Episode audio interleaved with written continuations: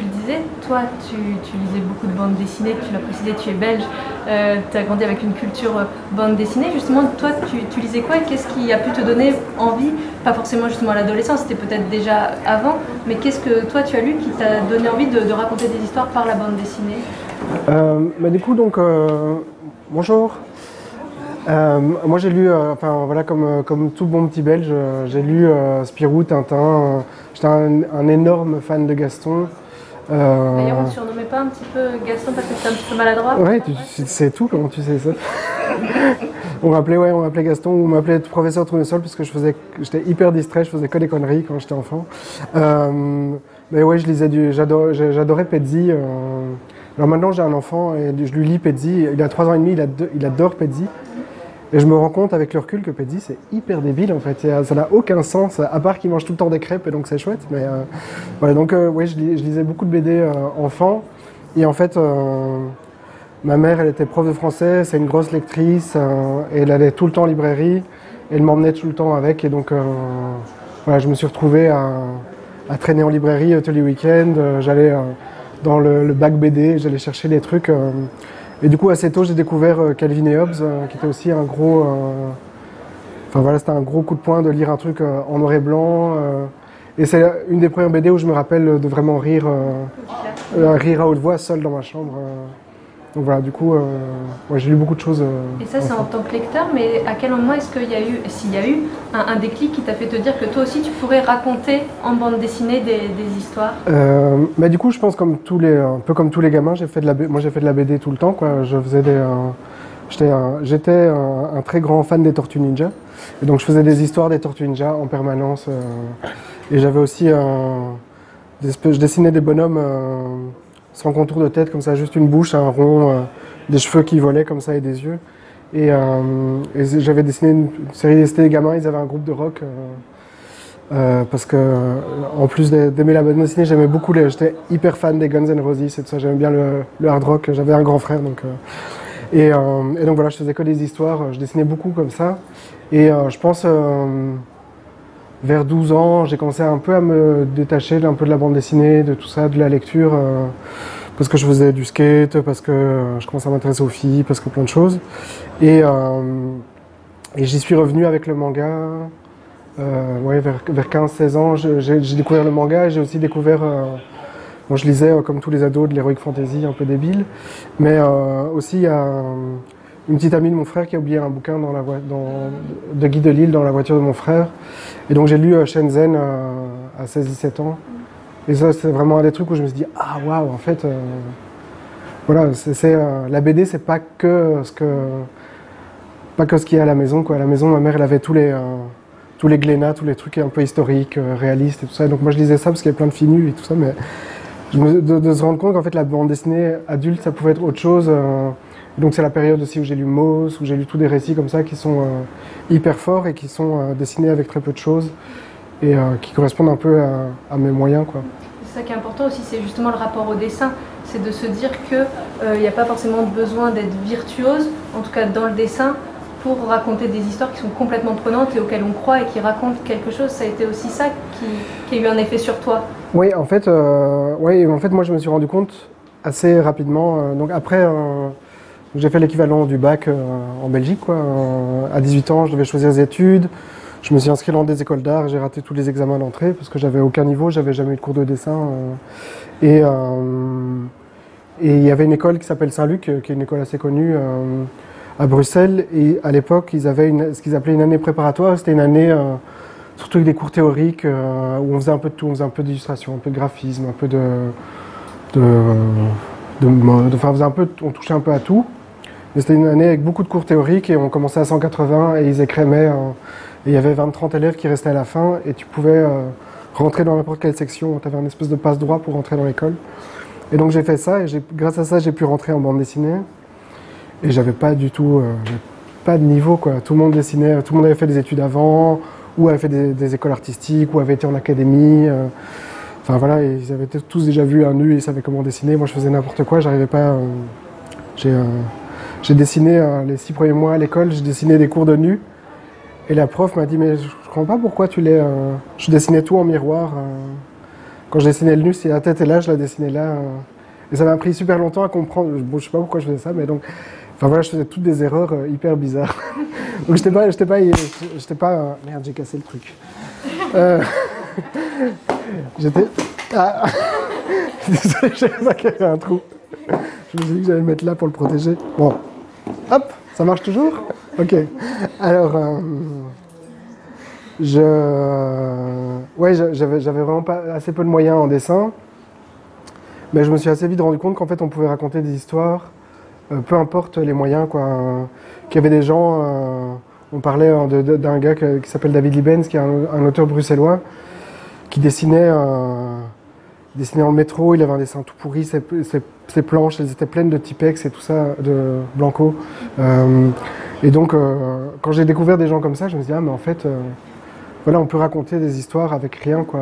Parondo, il arrive à raconter des histoires. Enfin, il y avait plein d'auteurs comme ça, qui avec trois fois rien arrivaient à raconter des choses fortes. Et, et du coup, moi, je me suis concentré sur le fait de raconter des histoires et, j'ai évité tout ce que je dessinais, tout ce que je savais pas dessiner, je le- l'évacuais. Donc, au début, jetais plein de magazines et je collais dans les, dans les cases tout ce que je savais pas dessiner, je le collais. Donc, euh, les voitures, les maisons, euh, même la perspective. Je savais pas faire une table en perspective, donc quand j'ai besoin de dessiner une table, euh, je découpais une table et je dessinais les gens dessus et tout ça. Donc, je faisais un mélange de collage et de dessin. Mais c'était hyper fastidieux. Je passais mon temps dans des magazines, c'était horrible. J'avais pas j'avais pas. Ouais, j'avais pas d'ordinateur, donc j'allais euh, j'allais à, j'allais à la photocopieuse, photocopieuse, enfin c'était horrible.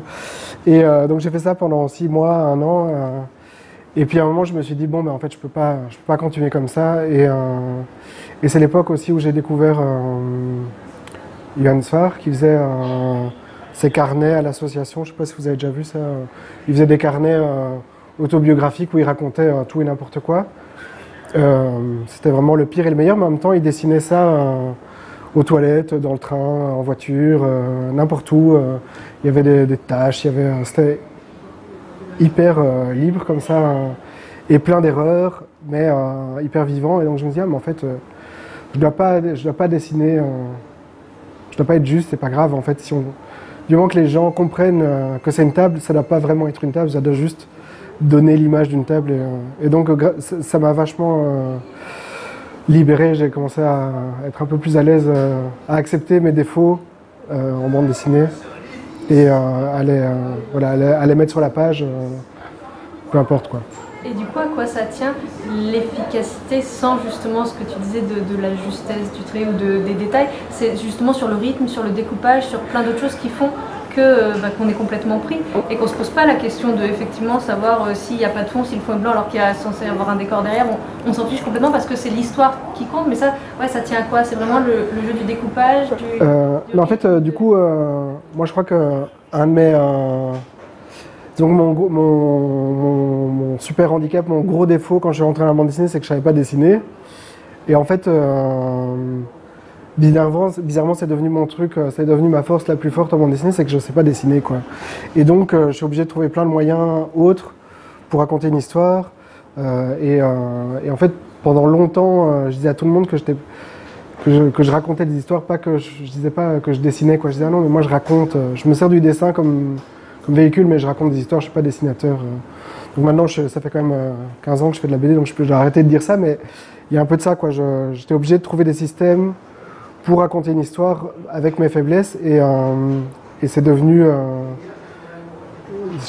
J'ai été obligé d'aller à quelque chose d'hyper naïf, d'aller au plus euh, au plus simple, de simplifier un maximum mon dessin, de simplifier un maximum l'utilisation des décors. Donc j'utilise assez peu de décors quand je n'en ai pas besoin. J'essaie de vraiment mettre que l'essentiel sur ma page.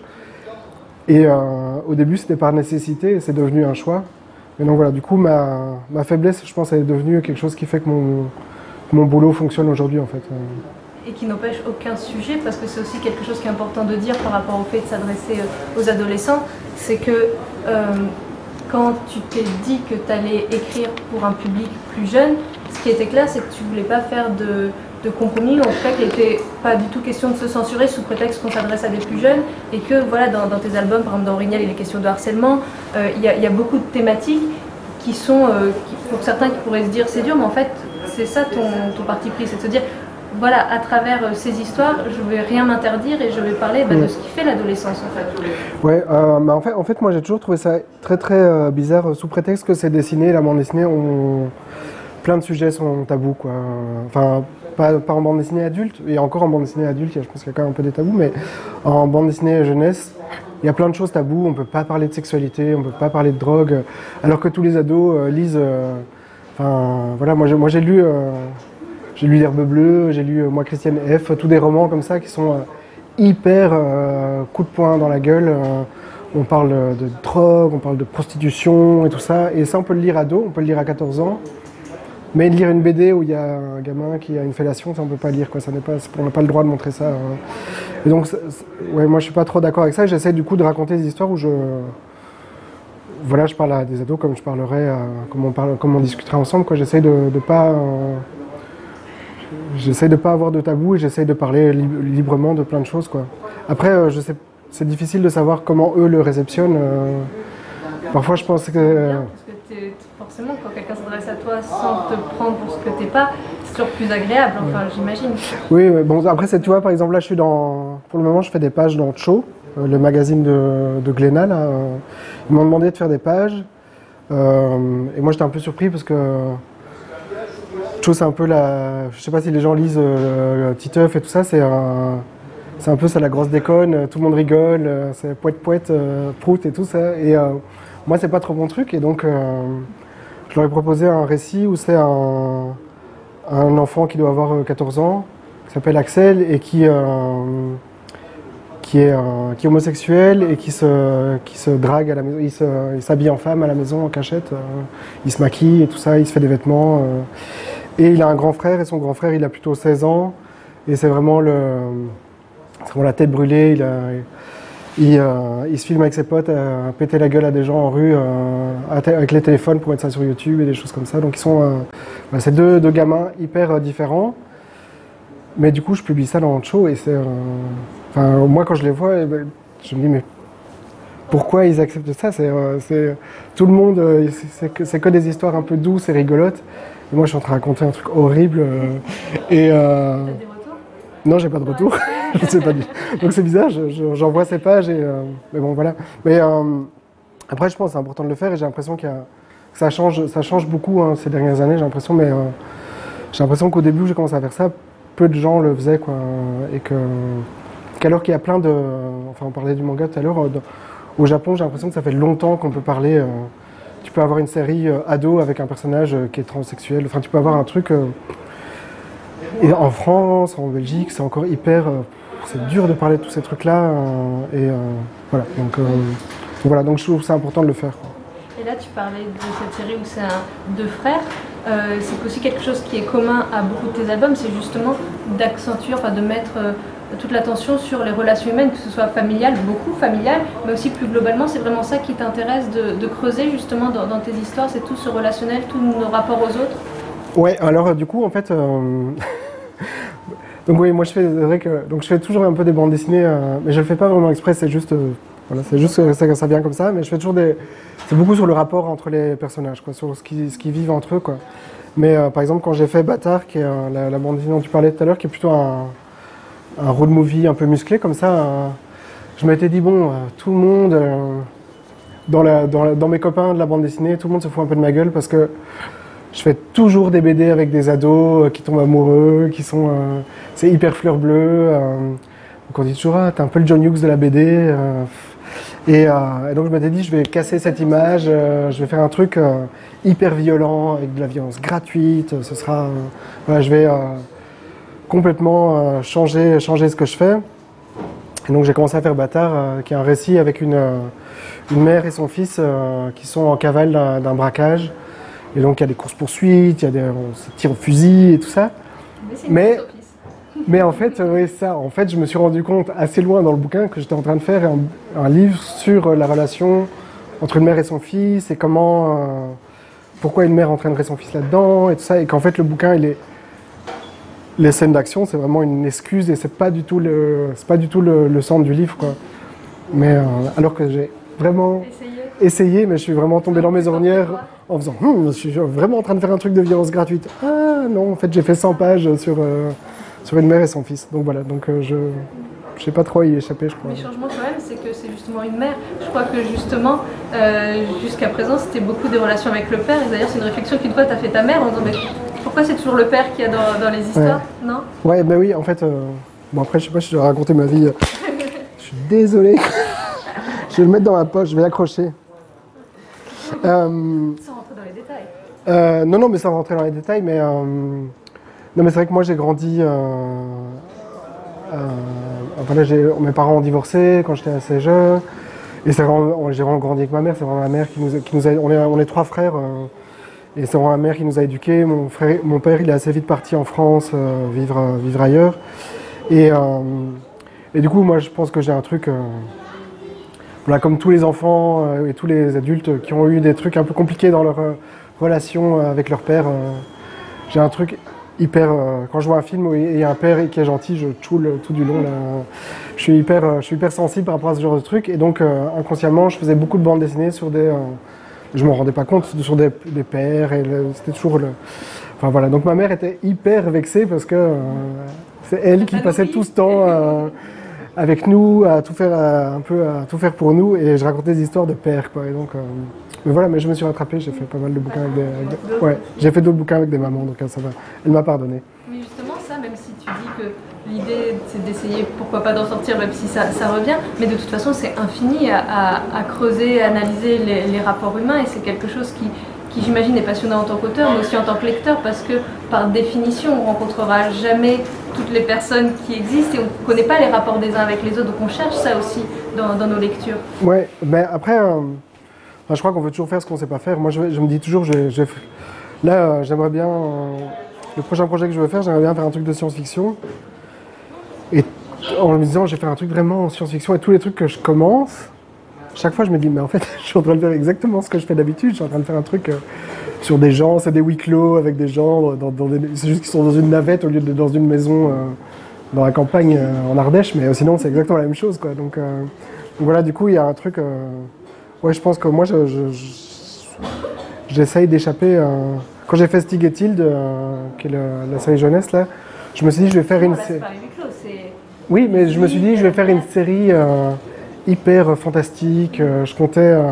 Mon, idée de base, c'était, je vais. il y aura, genre, il y aura des elfes et tout, quoi. Ça va être, ça va être presque de l'heroic fantasy. Et en fait, c'est hyper centré sur la relation de ces deux, ces deux, ces deux jumeaux. Il y a, oui, dans le premier tome, il y a un fantôme, mais euh, c'est pas, c'est pas non plus. Donc là, j'ai fait trois bouquins sur cette, je fais trois bouquins sur cette série euh, que j'ai commencé en me disant je vais faire un truc hyper fantastique. Et en fait, oui, il y a un tout, un tout, petit peu, quoi. Mais en fait, le, bouquin, c'est vraiment sur la relation entre ces personnages. Quoi. Justement, pour rappeler ce livre, c'est Stig et qui sont des jumeaux qui, qui vont passer leur culcu. Euh, c'est le, le, rite de passage où l'idée, c'est d'aller passer, se débrouiller seul sans les adultes euh, sur une île. Et ils vont rejoindre une île où sont censés être d'autres adolescents. Et en fait, ils vont euh, débarquer sur la, sur, la mauvaise île. Est-ce que tu pourrais revenir sur euh, justement l'origine euh, de cette histoire, l'idée de, ce rite de, passage? C'est un truc qui te travaillait depuis longtemps, l'idée de, travailler sur ce, moment-là où on passe de, l'enfance ou de l'adolescence à la ouais. Euh, mais du coup, donc, moi j'ai fait beaucoup de bouquins qui parlent des ados et qui parlent, mais qui parlent aussi de ce moment. Moi j'ai l'impression qu'il y a un moment qui est super. enfin, des trucs qui m'intéressent dans l'adolescence c'est cette espèce de moment où on est encore un enfant, on n'est euh, pas encore un adulte, mais on est, enfin voilà, on est un peu entre, entre tous les mondes comme ça. on n'est pas encore un ado assumé, on a encore des envies d'enfant, mais on a des envies d'ado. On, on est un peu, euh, il y a une espèce de période qui est un peu floue, euh, qui, qui pour les garçons peut durer assez longtemps et en général d'ailleurs à 14 ans on peut encore être un peu dans cette phase. Et, et du coup je trouve que c'est un moment qui est assez intéressant et il y a plein de cultures où il y a où on marque ce moment en disant mais voilà, il y a un moment où tu passes de l'autre côté et euh, voilà, il y, a, plein de cultures où il y a des rites pour passer de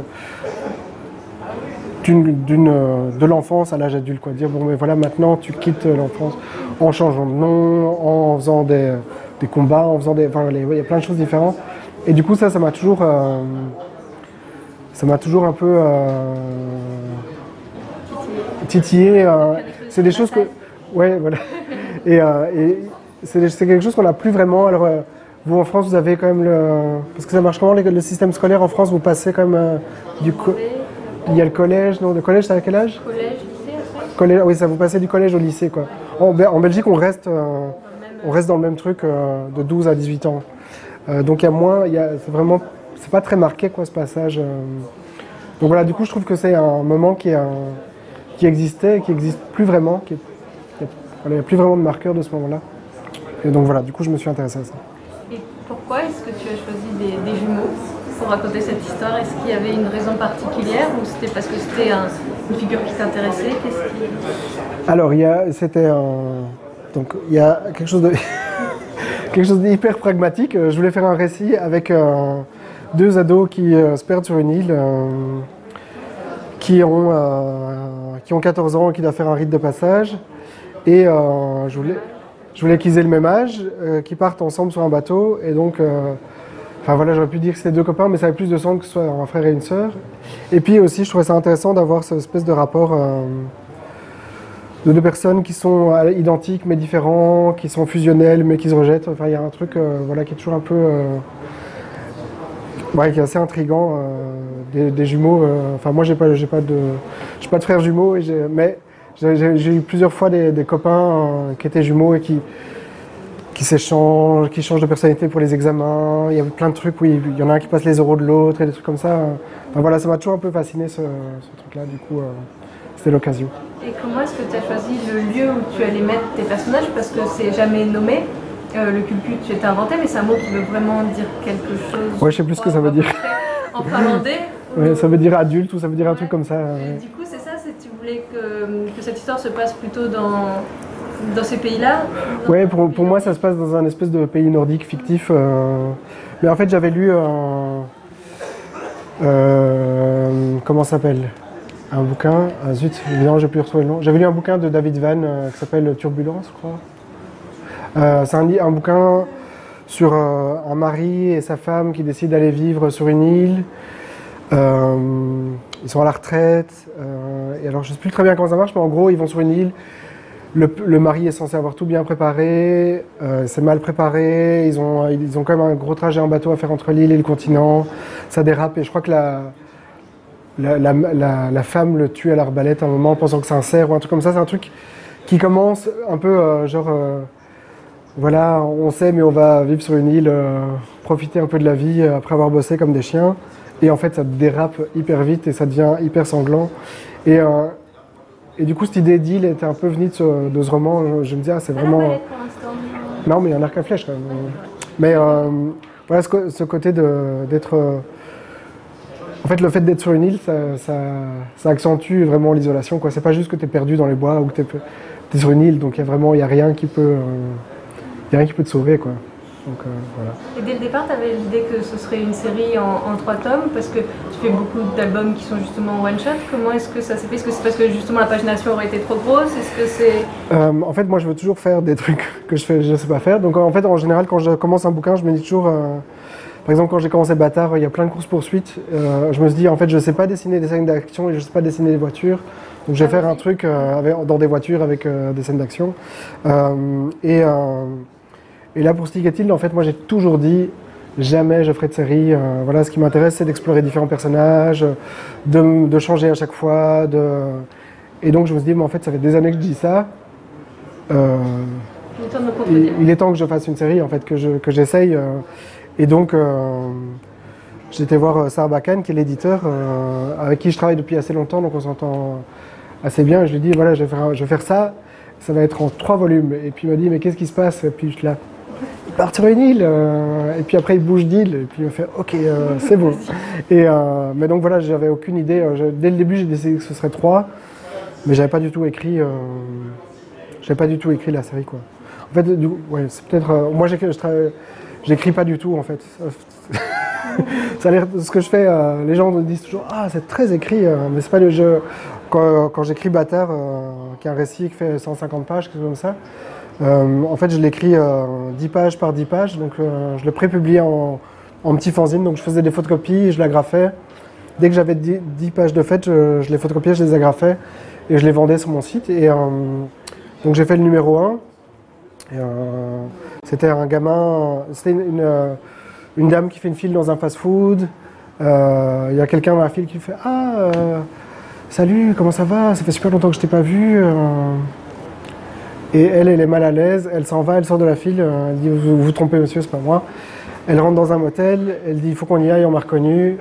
Elle est avec un gamin. Le gamin charge la voiture pendant qu'elle va payer. Et euh, on voit que la voiture est remplie de. Enfin, il a des sacs remplis de billets. Quoi. Donc, euh, ça, c'était mes dix premières pages. Et je me suis dit C'est un super début de récit. Je l'ai imprimé, je l'ai mis en vente sur mon site et j'ai dit Abonnez-vous, 10 numéros, un par mois. Et ça veut dire que quand on est à ces 10 pages, t'as aucune idée Voilà, de ouais. ce qu'il y a après de ce qu'il y a après. Quoi. C'est 10 parti, quoi.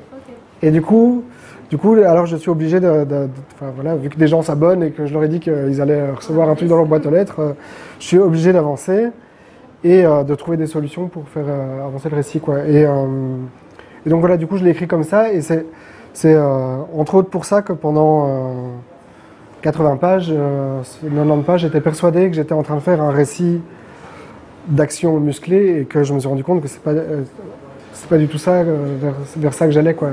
Et euh, c'est assez tard dans le récit que je sais euh, quelle est la fin et que je me dirige vers la fin quoi. C'est toujours comme ça? T'as jamais été fin euh, Ça t'est jamais arrivé Mais pour tous les, que...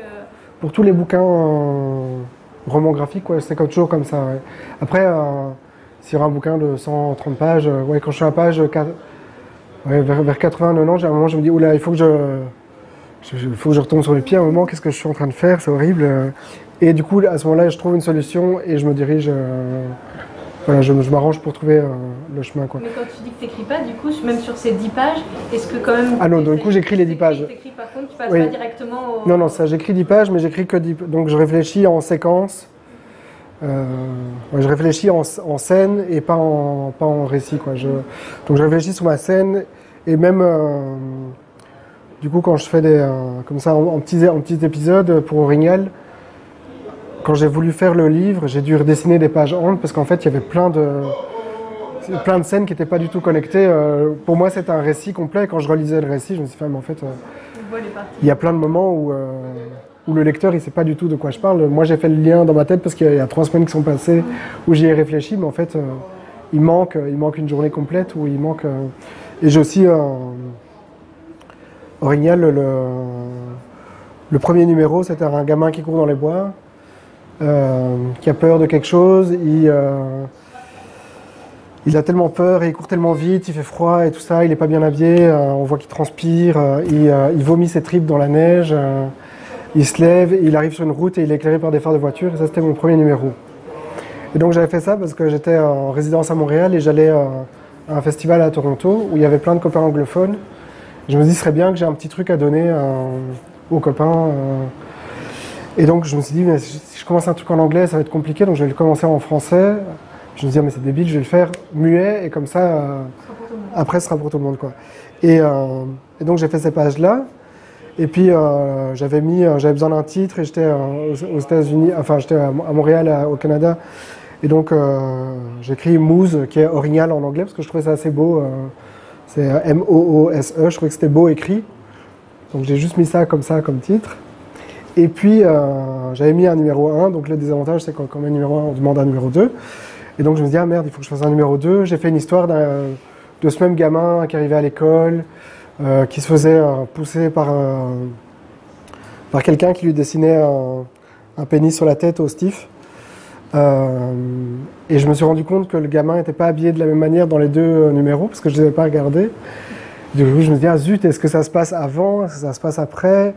Et donc j'ai avancé, et en fait, euh, c'est assez loin dans le récit que j'ai réorganisé en me disant, ah oui, en fait, ça, ça se passe après, ça, ça se passe là, ça, ça se passe là, et j'ai re- remis tout par terre, et je me dis, ok, en fait, ça c'est mon récit, voilà, maintenant comment je le termine, quoi. Et, euh, Mais par, voilà. par rapport au nombre, par, euh, par contre, de, de pages, quand tu disais, tu as fait le, le premier numéro de Bâtard et tu as dit, vous pouvez vous abonner, il y aura 10 euh, numéros, est-ce que tu te fixes par contre à l'avance justement un nombre de pages approximatif ou ça peut aller à l'infini jusqu'à ce que tu n'aies pas de fin ou on- bon, ça ne peut pas aller à l'infini, Non, mais- mais Non, mais disons que. euh, pour- juste pour une question de temps, je, pense- je pense, moi, un, un récit. euh, je, dessine quand même assez vite, mais euh, voilà, je pense que quand tu as fait un- entre 130 et 150 pages d'un même récit, il y a un moment où tu as envie de faire autre chose. Et donc, euh, moi, je ne suis pas capable de faire. euh, Il y a plein d'auteurs qui savent faire des récits de 300 pages et tout ça, 500 pages. Au bout de cin- de 150 pages, je me dis, bon, ben, voilà, c'est bien. Si j'arrive pas à raconter quelque chose en 150 pages, c'est que j'ai raté ma cible. Quoi. Il y a un moment, euh, c'est que je dois, que je dois supprimer des trucs. Euh, donc voilà. Du coup, par exemple, dans Bâtard, j'ai supprimé des pages. Pour la version livre, j'ai supprimé des pages pour que ce soit plus, euh, plus, plus dense, quoi. Mais est-ce qu'il y a des retours des gens justement qui s'abonnent ou à qui t'envoient ces, ces fanzines et qui peuvent ou non avoir une influence sur justement la suite de ton déroulé puisque tu ne l'as pas à l'avance? Ouais. Est-ce que c'est arrivé que des réflexions qu'on puisse te faire, tu fasses te dire ah mais ouais je vais aller là? Ou au contraire ah bah s'il a vu ça ça veut dire que c'est trop facile du coup je vais faire autre chose? Enfin je- Ben, du coup, heureusement, non, pas trop. En fait, c'est l'avantage euh, du fanzine, c'est que je les envoie par la poste. Donc, euh, les gens, ils sont hyper contents d'avoir un truc dans leur boîte aux lettres. Et donc, si j'ai des retours, c'est plus, euh, je vais recevoir une carte postale, un merci, ce genre de choses. Mais le, premier livre que j'ai fait en, en 2006, 2007, en 2007, c'est un livre que j'avais prépublié en ligne. Et les gens, c'était la grande époque des, des blogs et tout ça. et donc, les gens mettaient des commentaires. Donc je postais une page, dès que je finissais une page, je la postais euh, sur le site. Et pareil, j'avais aucune idée euh, de ce que je faisais. Euh, et les gens mettaient, en- moi j'étais personne, personne ne me connaissait, mais il y avait euh, 30, 40 commentaires comme ça. Et donc tu peux pas t'empêcher de lire. Moi j'avais pas du tout confiance en moi, donc je lisais tout ce qui se mettait. Et j'avais prévu dans ma tête de faire un récit sur un, sur un, Finlandais qui débarquait à Bruxelles et, le, faire traverser cette ville et voir qu'est-ce qu'il aimerait, qu'est-ce qu'il aimerait pas à Bruxelles? En fait, moi j'avais vécu en Irlande et j'avais adoré ça. Et je suis retourné à Bruxelles et j'étais hyper déprimé, j'avais pas envie d'être là. Et donc je me je vais, je vais faire un récit sur quelqu'un qui a un regard neuf sur la ville et voir euh, qu'est-ce qui va lui plaire dans cette ville euh, et qu'est-ce qui va pas lui plaire. Donc je mettais tous les trucs qui me plaisaient pas et tout ça. Et euh, il devait entre autres visiter, des apparts pour trouver un endroit où se loger. Et à un moment, dans les visites d'appart, il visitait un appart et il y a une fille. Et tout le monde a tout de suite répondu, genre, ah, la fille, la fille, la fille, la fille, la fille, la fille, la fille. C'était que ça pendant. Et alors, euh, du coup, moi, je jouais, j'ai commencé à jouer avec ça, évidemment, à faire des. Je, oui, reviens visiter l'appart, ça prend du temps, il y a des trucs qui se passent. Et puis, tu prends la coloc et machin et tout ça. Et donc, en fait, j'ai fait un récit, je l'ai terminé, j'étais content, et je me suis rendu compte qu'en fait, j'ai fait un récit qui était. un- c'est une histoire d'amour, c'est Ouais. pas du tout le bouquin que je voulais faire, euh, juste parce que j'étais. J'ai joué avec les lecteurs tout du long. Et donc c'était assez rigolo à faire, mais en fait j'ai pas du tout fait le lire que je voulais faire. Quoi. Et du coup après que j'ai fait ça, je me suis dit ok c'est terminé, Internet c'est fini pour moi. je, fais mes trucs dans mon coin et, euh, et voilà, et si je poste des choses, je, je, mets pas de système de commentaires, voilà, je veux pas savoir ce que les gens en pensent. En fait c'est mon, c'est, moi qui crée une histoire. Quoi. C'est pas, je veux pas écrire une histoire pour les autres, je veux écrire une histoire pour moi et espérer que les autres trouvent ça bien. Et pour Stigetil, tu as fonctionné de la même façon ou justement non, puisque tu Ouais. l'as proposé en tant que série directement, deux, trois tomes. Est-ce que là, du coup, tu avais quand même un arc narratif déjà plus. Ouais. euh, Euh, bah, du coup, donc, euh, pour Stig et Tilde, il y a aussi une contrainte de page. comme c'est des albums plus classiques, des albums euh, 54 planches, donc je suis obligé de que mon récit tienne en 54 planches. Donc je peux pas euh, partir n'importe comment. Je dois quand même un peu euh, préparer la chose. J'ai j'ai pris mon, mon- Je suis en train de faire le troisième, donc j'ai pris le- mon carnet pour que vous voyez à quoi ça ressemble. Euh, du coup, je dessine tout comme ça. euh, euh, et alors, c'est hyper rapide, donc ça me permet de, de recommencer. Je sais pas si voilà, je commence des pages, je les arrête. je sais pas s'il y a des pages où je, je mets du typex, je colle des trucs. je fais des, plus petites pages. Alors c'est bizarre parce qu'il n'y a rien écrit, mais dans ma tête, du coup, je sais voir ok où j'en suis dans l'album. voilà, donc c'est hyper crado, mais je fais tout le bouquin comme ça. Voilà, j'ai voulu changer des scènes. euh, euh, donc je fais tout le bouquin comme ça avant de le dessiner quoi. Et du coup là je sais exactement dans mes 54 plans ce qui se passe. Après euh, T'as réussi à te faire tenir parce que j'imagine que quand il y a une série, on peut se dire au premier ou au deuxième, si on déborde un peu de ce qu'on avait pensé, c'est pas grave, mais au moment du troisième, il faut que ça s'arrête vraiment. Est-ce qu'il n'y a pas de- d'effet de, temps en temps de. je sais pas si vous voulez regarder, vous pouvez le passer. Il y a plein de trucs qui tombent. Faut faire attention. On s'est laissé un peu prendre par l'histoire, on a eu envie de raconter des choses. Mince, on en est déjà au. 3 en fait. Enfin, Mais du coup donc l'astuce que j'avais euh, donc euh, parce que j'aime bien me contredire donc euh, comme je voulais faire une série mais en fait je voulais pas m'enfermer dans un truc non plus. Dès le début je me suis dit donc euh, cette, idée d'île aussi c'était euh, que je voulais les faire rentrer euh, lentement. Et donc je m'étais dit, euh, ça me permet de faire des albums euh, qui sont la même série, mais où je passe d'une île à l'autre et donc les ambiances sont différentes.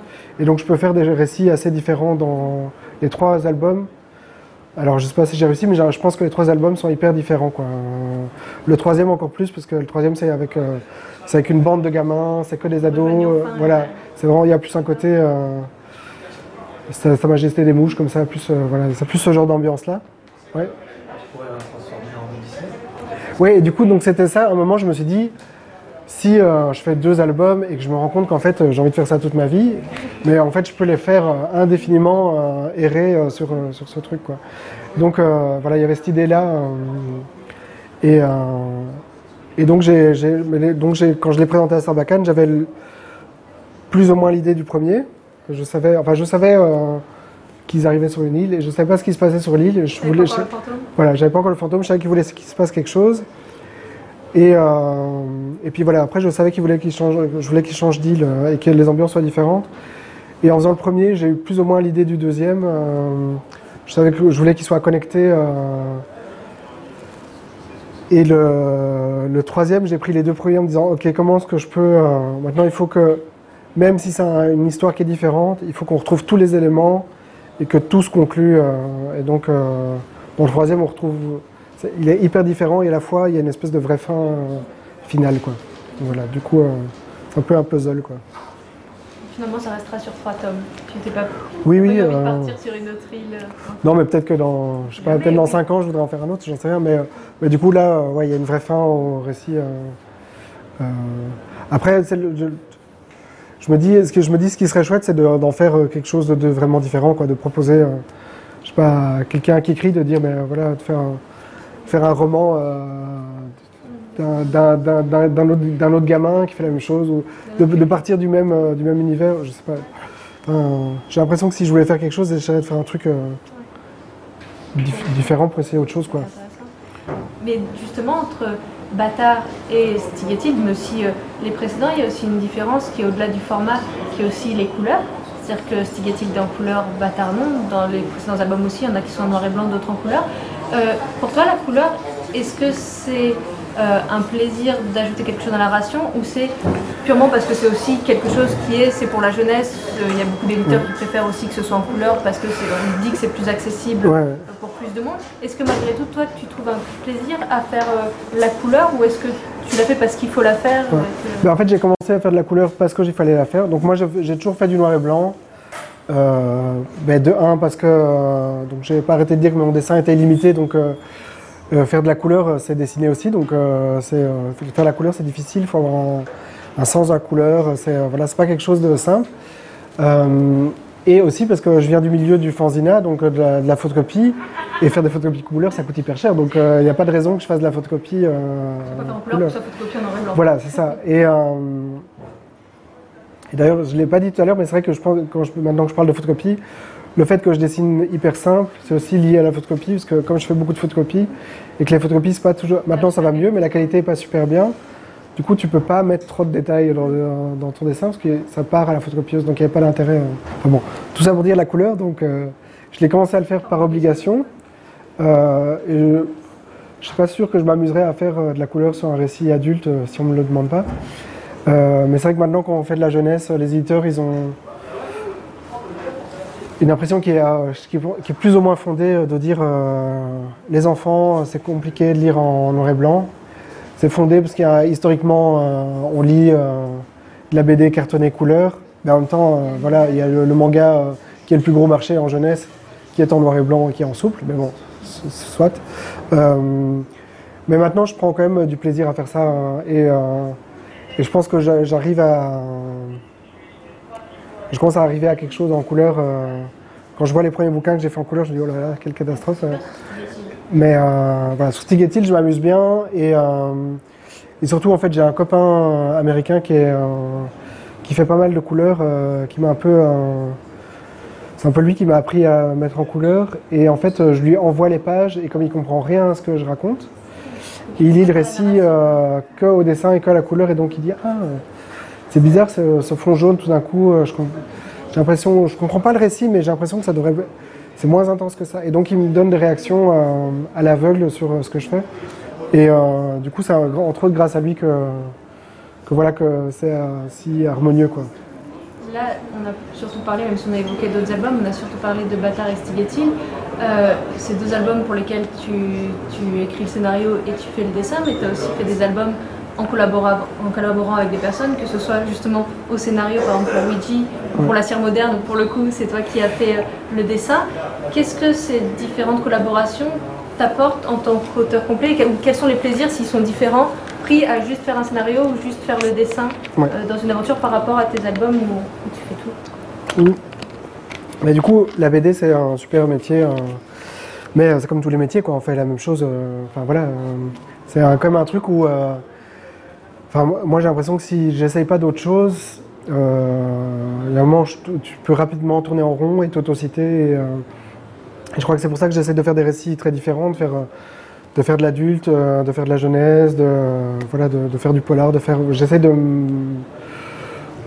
de, varier ce que je fais, mais aussi j'essaie d'apprendre plein de nouvelles choses et donc collaborer avec d'autres gens, c'est une des manières pour, pour apprendre et pour avancer. Et donc, euh, il y a des choses qui se font assez naturellement. Par exemple, euh, j'ai fait un bouquin qui s'appelle Ouija, qui est sur un photographe, euh, je ne sais pas si vous avez entendu parler de photographe Ouija, qui est un photographe aux États-Unis, à New York, dans les années 40, qui photographiait, il était branché sur les radios de la police, et il allait la nuit sur les scènes de crime faire des photos de, de Maccabée, quoi. Donc, d'accidents, d'accidents de voiture les, alcooliques, les prostituées, euh, tout, ce milieu de la nuit. Euh, c'est dans le Lower East Side, donc c'est un moment où euh, il y a beaucoup de, violence et il photographie toute cette violence. Et moi, c'est un boulot qui m'a fasciné quand j'ai découvert ça. J'ai découvert son boulot un peu par hasard. Parce que c'est à la fois hyper violent et à la fois c'est hyper tendre, c'est drôle. voilà, on sent qu'il est hyper proche de tous ces gens qui photographient. Et, donc j'ai voulu écrire un bouquin sur ce photographe. Euh, et c'est une espèce de. C'est pas vraiment un biopic parce que en fait, euh, je prends beaucoup de liberté avec sa vie. Euh, je, raconte, c'est un peu ma version du personnage, quoi.